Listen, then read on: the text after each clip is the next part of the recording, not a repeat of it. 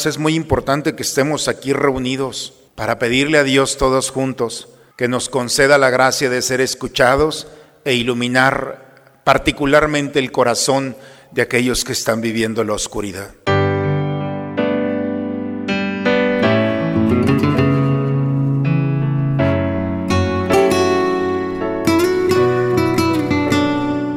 Bienvenidos a la Santa Misa. Juan Bautista nos hace ver que no basta con escuchar la noticia de la venida de Jesús. Es preciso convertirse de corazón y aceptar el bautismo para obtener el perdón de los pecados.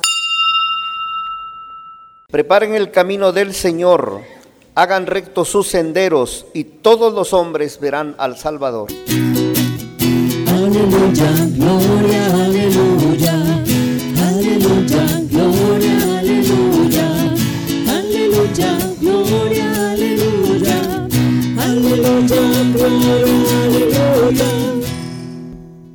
Deseamos, Señor, con esta segunda luz que encendemos, que intensifiques el resplandor de tu rostro para, que para los que viven alguna dificultad, que la luz de tu presencia nos haga percibir el gozo de tu venida. Padre, que nos has dado una familia, te pedimos bendecir nuestros trabajos y tareas de todos los días para que cumplamos con alegría la tarea que cada uno nos toca hacer. Amén. El Señor esté con ustedes, hermanos. Proclamación del Santo Evangelio según San Marcos. Este es el principio del Evangelio de Jesucristo, Hijo de Dios. En el libro del profeta Isaías está escrito, He aquí que yo envío a mi mensajero delante de ti, a preparar tu camino. Voz del que clama en el desierto. Preparen el camino del Señor, enderecen sus senderos. En cumplimiento de esto apareció en el desierto Juan el Bautista predicando un bautismo de arrepentimiento para el perdón de los pecados. A él acudían de toda la comarca de Judea y muchos habitantes de Jerusalén reconocían sus pecados y él los bautizaba en el Jordán. Juan usaba un vestido de pelo de camello, ceñido con un cinturón de cuero y se alimentaba de saltamontes y miel silvestre. Proclamaba, ya viene detrás de mí uno que es más poderoso que yo, uno ante quien no merezco ni siquiera inclinarme para desatarle la correa de sus sandalias. Yo los he bautizado a ustedes con agua, pero Él los bautizará con el Espíritu Santo. Palabra del Señor. Al encender la segunda vela de nuestra corona, es muy bonita la oración que se hace. Recordamos, Señor, a todos aquellos que están pasando por momentos de dificultad. Toda la iglesia nos unimos y la iglesia no es los que estamos aquí solamente, es toda la iglesia.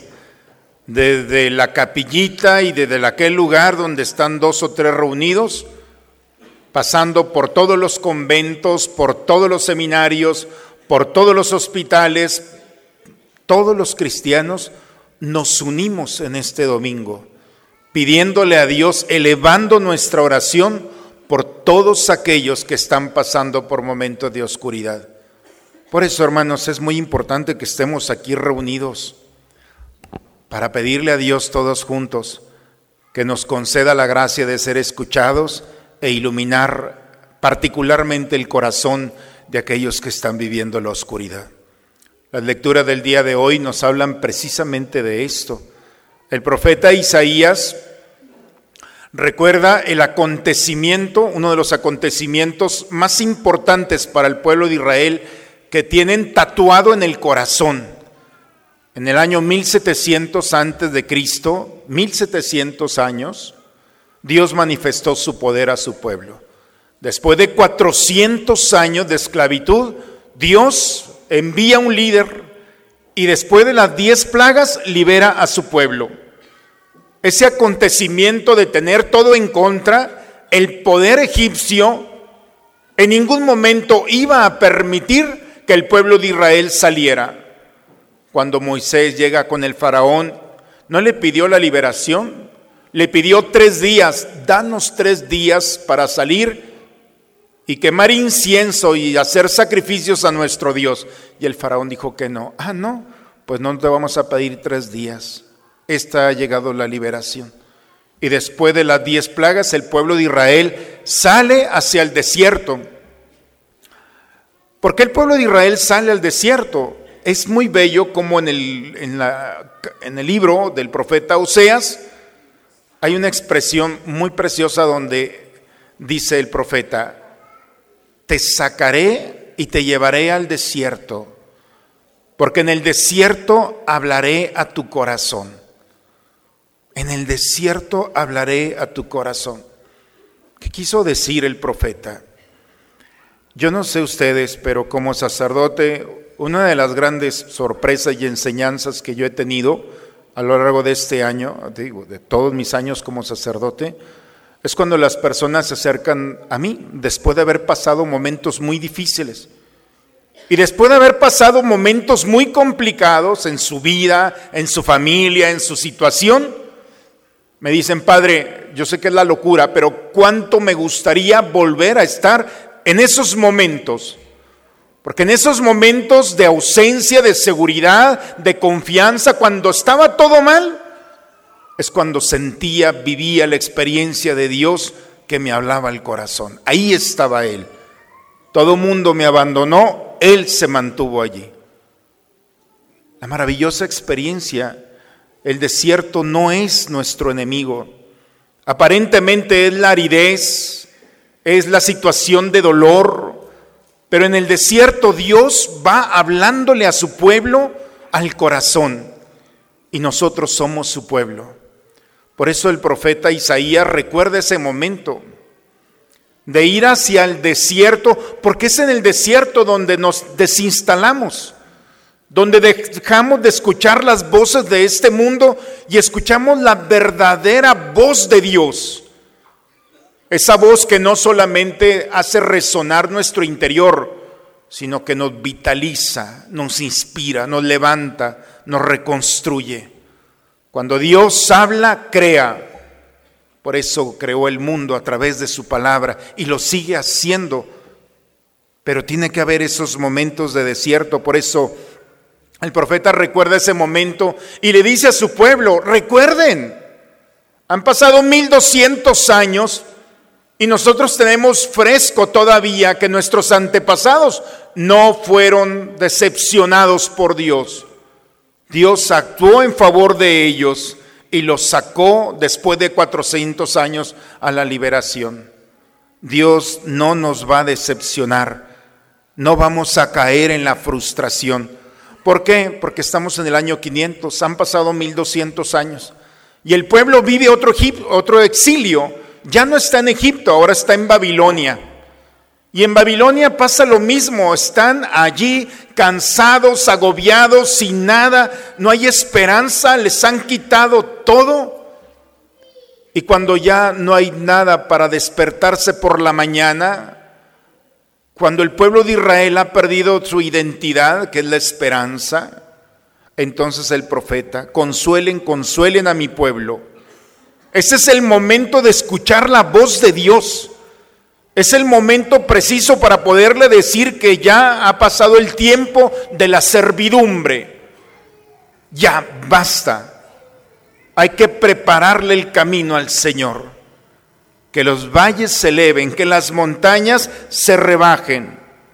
Hay que hacerle un páramo. Un páramo es una avenida, una autopista para que Dios no tenga ningún obstáculo en el corazón de su pueblo para que llegue a reinar. Así llegará el Señor lleno de poder, ya que su brazo lo domina todo. Claro, para poder entender estas palabras es cuando el pueblo no tiene esperanza, cuando no hay nada que hacer. El profeta se arriesga, podemos llamarlo así, el que se arriesga es uno, Dios jamás. Pero el profeta se arriesga a poner a Dios de por medio. Dios viene al encuentro de nosotros. Y lo que Nabucodonosor y este poder han hecho, no se podrán resistir al poder de Dios. Y entonces empieza a surgir la esperanza de que del desierto viene la oportunidad más maravillosa de un encuentro poderoso con Dios. El Evangelio, el día de hoy, está empezando el Evangelio de Marcos, que vamos a estar escuchando nosotros a lo largo de este año. Perdón. Y estamos en el capítulo 1, versículo 1. Apenas va empezando el Evangelio de Marcos. Este es el principio. Es el principio, es la novedad. Es el parteaguas de la historia, dice Marcos. Cuando un hombre de Dios le dice a su pueblo y al mundo, este es un principio, está diciendo en nombre de Dios que hay un parteaguas en la historia de la humanidad. El principio consiste en el Evangelio de Jesucristo. Y el Evangelio es la fuerza de Dios tan poderosa que viene a revolucionar. La revolución significa un cambio de estructuras. Viene a desinstalar para instalarse en un nuevo reino. Viene a cambiar todo lo que hay. Ese es el Evangelio. No es solamente una palabra, no, es un acto de Dios que violenta la humanidad y violenta la creación. El impacto que tiene cuando Cristo pisa la tierra, cuando los niños empiezan a caminar y empiezan a dar sus primeros pasos, es una maravilla. Cada pasito que va allí va marcando su historia, la historia. Pero imaginemos al niño Jesús cuando por primera vez puso un pie en la tierra, se cimbró la tierra, porque no solamente era un paso para su historia, era un paso para nuestra historia. Era la gracia, la buena nueva que empezaba a acercarse poco a poco al corazón de aquellos que necesitamos de Él. Y por eso el Evangelio de Jesucristo, el Hijo de Dios, es la buena nueva que viene a transformar toda nuestra realidad. Eso es lo que está proclamando el Evangelio. No es cualquier cosa, es la cosa más seria, más grande y maravillosa que la humanidad ha podido vivir. Cristo. Y luego el, el, el evangelista toma el texto del profeta y nuevamente lo trae. Hace una interpretación, un exégesis, se trae el texto ahora sí a nuestro tiempo. Así como el profeta Isaías dijo, lo que hemos escuchado en la primera lectura, preparen el camino del Señor, enderecen sus senderos, el corazón, prepáralo, porque ya viene. Dice, en cumplimiento de esto, apareció en el desierto Juan el Bautista. En el desierto, otra vez. Y aparece Juan el Bautista predicando un bautismo de arrepentimiento. Es muy interesante cómo el evangelista va presentando a Juan el Bautista. Usaba vestido de pelo de camello, ceñido con un cinturón de cuero, se alimentaba de saltamontes y miel silvestre. ¿Y a nosotros qué nos importa cómo se vestía Juan? Pues no estamos diciendo que a misa no venimos a ver cómo andamos vestidos. ¿O sí? ¿Por qué el evangelista tuvo la delicadeza de presentarnos esa forma en la que se viene vestido? No le importa la moda. Es el hombre que vive en el desierto. Porque el hombre que vive en el desierto se da cuenta que no solamente es la experiencia, sino que ha encontrado una razón para descubrir que la novedad de este mundo ya está antigua para él. Que lo nuevo para este mundo ya está pasado de moda. Su misma vestimenta y su pobreza es una expresión de que este mundo no le ofrece nada más que lo que está esperando. Por eso el evangelista lo pone, no le interesa nada de este mundo, porque Juan el Bautista está esperando esa fuerza, ese anuncio tan poderoso, tan convincente, está esperando el que ya viene. Ya viene detrás de mí uno que no, que ni siquiera soy digno de inclinarme para desatarle las correas de sus sandalias. Es tan grande la fuerza que tiene y eso lo hace vivir la experiencia de un hombre que está esperando y experimentando la verdad. Cuando el hombre vive la verdad, no se deja cautivar por las sombras de este mundo. Cuando un hombre vive la verdad es libre y no necesita de la vestimenta de este mundo para demostrar la esperanza que es el gran tesoro que el hombre puede experimentar y que es una amenaza para las estructuras de este mundo. Esta vez Juan el Bautista, un hombre que proclama, ya viene, ya está aquí. Y esa fuerza es la verdad que ya tiene. Y no le importa su forma de vida, porque sabe que sus palabras, su rostro, su expresión y su humildad yo bautizo con agua, pero Él los bautizará con el Espíritu Santo. Es un hombre que vive ya la verdad y por eso es una amenaza para las estructuras de este mundo. Platón, uno de los grandes eh, filósofos griegos, para explicar su pensamiento, en una de sus obras nos habla de un mito, él habla de mitos como de ciertos cuentos para explicar el fondo de lo que hay en la vida de la humanidad. Y Platón tiene, no sé si han escuchado, el mito de la caverna. Dice Platón en una de sus historias que en una cueva había unos hombres que desde pequeños habían sido encadenados del cuello, de las manos y de los pies, a tal grado que por la forma en la que habían sido encadenados, solamente podían ver el fondo de la cueva, no podían voltear atrás. Entonces todo lo que veían desde niños, ya eran adultos, eran solamente las sombras. Y cuando pasaban los animales por la entrada de, de la cueva, ellos veían y se imaginaban lo que pasaban. Era su verdad. Un día uno de ellos logra quitarse las argollas y se libera y se sale de la cueva. Y cuando se sale de la cueva se da cuenta que lo que están viendo son sombras, que no es la verdad, que la verdad tiene colores, texturas, formas muy diferentes. Y regresa para decirle a quienes estaban atados todavía con las cadenas y los grilletes, decirles, oigan, esta es la verdad. Y aquellos, como no podían verla, no le creen. Tú estás loco. Te enloqueciste al soltarte de estas cadenas. Lo atrapan y lo matan porque era un mentiroso. Dice Platón, es el precio de la verdad. No todos están preparados para recibirla, porque estamos atados a nuestras sombras. Y Juan el Bautista viene precisamente como esta experiencia del mito, viene a hablarnos no de sombras, viene a hablarnos de la verdad.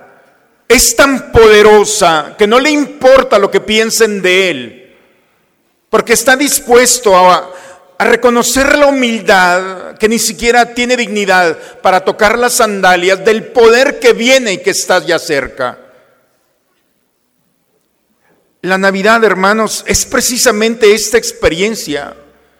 El cristiano puede vivir y podemos correr el riesgo de estar viviendo en sombras. Sí, sí va a venir. Si nos consolamos con un futuro incierto. Y eso no es la fe. La fe es un presente, una certeza, como los profetas lo vivieron y no fueron traicionados. La experiencia de un Dios que se acerca para iluminar nuestra vida. Porque si nosotros nos hemos acostumbrado al dolor, al sufrimiento, al fracaso, a la tristeza, a la angustia, al miedo, al dolor, a la envidia y a todas las consecuencias del pecado, Dios no se ha acostumbrado a vernos así. Y el Señor nos permite vivir una Navidad para despertarnos Porque ya Juan el Bautista y los profetas y nosotros estamos llamados a esto, a liberarnos para ver la verdad, Cristo que viene y nuevamente está esperando un espacio propicio para reconstruir nuestra vida. La segunda lectura de- que hemos escuchado hoy en la palabra de Pedro. No se olviden que el Señor ya viene. No se desesperen que mil años son un día para Dios. Y si ya viene hay que estar preparados para Él. Y estar preparados es en la gracia de Dios, viviendo santamente. Porque Dios nos va a pedir cuentas. Porque Dios está tocando nuestra vida y está tocando el corazón de cada uno de nosotros para que nosotros lo recibamos a Él y podamos iluminar nuestras sombras con la verdad que Cristo nos ofrece. Y cuando el hombre se permite ser un pesebre, un espacio propicio donde el Señor nuevamente toque nuestra humanidad, entonces nos quitamos las cadenas que este mundo sutilmente nos ha querido poner. La cadena del pecado y todas las consecuencias que trae con ella, que no nos permite vivir con serenidad y paz. ¿Qué necesidad tenemos de vivir en conflicto? Es tan poco tiempo que vamos a vivir acá, que lo estamos echando a perder. Cuando tenemos que aprovechar cada momento, eso es lo que da la gracia de Dios. La Navidad, por eso, es este principio. Marcos está ofreciendo la Navidad.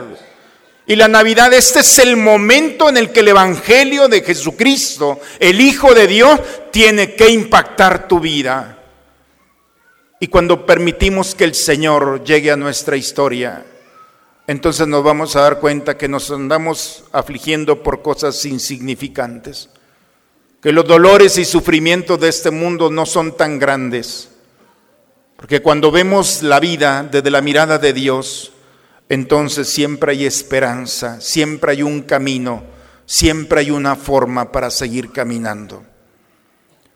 Estamos celebrando, hermanos, el segundo domingo de Adviento, ya faltan dos más y estaremos celebrando la Navidad. La semana pasada le decíamos al Señor, soy barro en manos del alfarero. Después de un año, Señor, ve lo que he hecho con el barro mío. He querido hacer mi voluntad, no he hecho nada. O algo, pero no lo que yo hubiera querido. Y la semana pasada nos presentamos en el primer domingo insatisfechos. Aquí está mi barro, lo pongo en tus manos. Y este domingo, hermanos, nos invita el Señor a vivir el gozo, la alegría, la paz que trae la esperanza de este Hijo de Dios. Cuando este mundo no nos ofrece soluciones, Cristo es la solución. No la respuesta, es la solución profunda a una humanidad que se ha desintegrado, que está dividida, que está insatisfecha, por supuesto.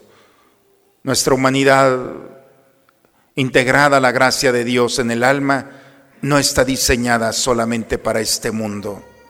Día y noche nuestra alma está pidiéndole a Dios volver a Él. Y la Navidad es una caricia del cielo, una caricia. Ya llegará la plenitud, pero mientras vamos caminando, esa caricia llamada esperanza vuelve a iluminar el corazón del hombre, para que su mirada, su caminar, sus decisiones, su vida, sea un signo claro de que hay algo más en este mundo, que no todo es lo terreno, que la gracia de Dios ilumina el corazón para seguir caminando. Pues yo le pido a Dios por nosotros, por mí y por ustedes, para que Dios nuestro Señor nos permita arrancar de nuestro corazón las cosas que ya no funcionan, no sirven, no aplican en nuestra vida. Que el Señor nos permita vivir la gracia de Juan el Bautista, de en ese desierto en el que podemos estar viviendo, encontrar la voz de Dios, la esperanza. Antes de la tierra prometida estuvo el desierto. Y si estamos viviendo el desierto es porque ya viene la tierra prometida. Y la más maravillosa tierra prometida es el reino de Dios, que viene con todo su amor y misericordia a inundar una humanidad que el día de hoy se reúne para estar preparada. Preparen el camino del Señor. Preparemos nuestros corazones. Vale la pena, vale la pena volver a la verdad. Dejemos la mentira. Dicen que la peor mentira no es la que se dice, sino la que vivimos. La mentira lo único que trae es angustia, miedo e incertidumbre. Que venga esa verdad para volver a recuperar nuestra identidad y la alegría de compartir nuestra vida con ese proyecto original que le presentamos al Señor en un momento de nuestra vida. En el nombre del Padre, del Hijo y del Espíritu Santo. Amén. Cerremos un momento nuestros ojos, hermanos. Dejemos que la palabra de Dios ilumine nuestra vida. Hoy el profeta Isaías nos habla, consuelen, consuelen a mi pueblo. Tú eres el pueblo de Dios. Dejemos que la oración de toda nuestra iglesia nos consuele, nos dé la paz y encontremos nuevamente el deseo de prepararle nuestro corazón a Dios. Pidamos al Señor que nos permita recibirlo a Él. Este Evangelio, esta buena noticia que viene a reconstruir nuestra vida, nuestro proyecto, nuestros ideales. Pidamos al Señor que en esta Navidad intervenga nuevamente en nosotros y nos permita la salud, la paz, la esperanza, la alegría y el gozo que solamente el Señor nos puede ofrecer. Por eso nos hemos reunido, para que juntos invoquemos al Señor. Y como el mismo Isaías les dijo, si el Señor no ha defraudado a nuestros padres, no nos defraudará a nosotros. Amén. Padre, me pongo en tus manos, haz de mí lo que quieras, sea lo que sea, te doy las gracias. Estoy dispuesto a todo, lo acepto todo, con tal que tu voluntad se cumpla en mí y en todas tus criaturas. No deseo nada más, Padre, te encomiendo mi alma, te la entrego con todo el amor del que soy capaz, porque te amo y necesito darme, ponerme en tus manos sin medida con una infinita confianza, porque tú eres mi Padre. Saciados por el alimento que nutre nuestro espíritu, te rogamos, Señor, que por nuestra participación en estos misterios nos enseñes a valorar sabiamente las cosas de la tierra y a poner nuestro corazón en las del cielo, por Cristo nuestro Señor.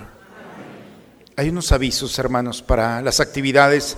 Viene la celebración del 12 y vienen otras cositas así que vamos a tener esta semana.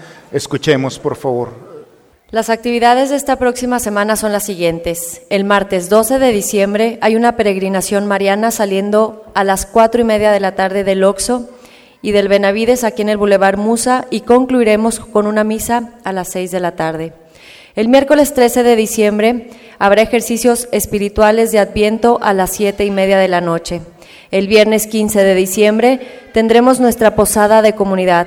Te esperamos a las seis de la tarde para la misa y a las siete de la tarde la posada tradicional. El 14 y 15 de diciembre se recibirán las despensas en horarios de oficina y las llevaremos el 16 de diciembre a las 10 de la mañana. Para quienes nos puedan acompañar son bienvenidos. Bien, vamos a entregar a nuestra Madre Santísima. Vamos a ponernos de pie diciendo, Dios te salve María. Señor es contigo. Bendita eres entre todas las mujeres. Bendito es el fruto de tu vientre Jesús.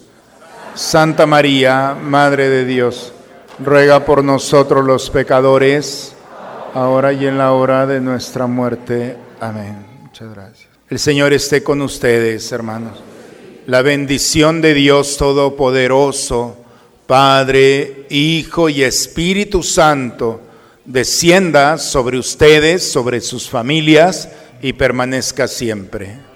Con la alegría del Señor vayamos en paz, la misa ha terminado. Una muy bonita, una excelente semana para todos, hermanos. Dios los bendiga.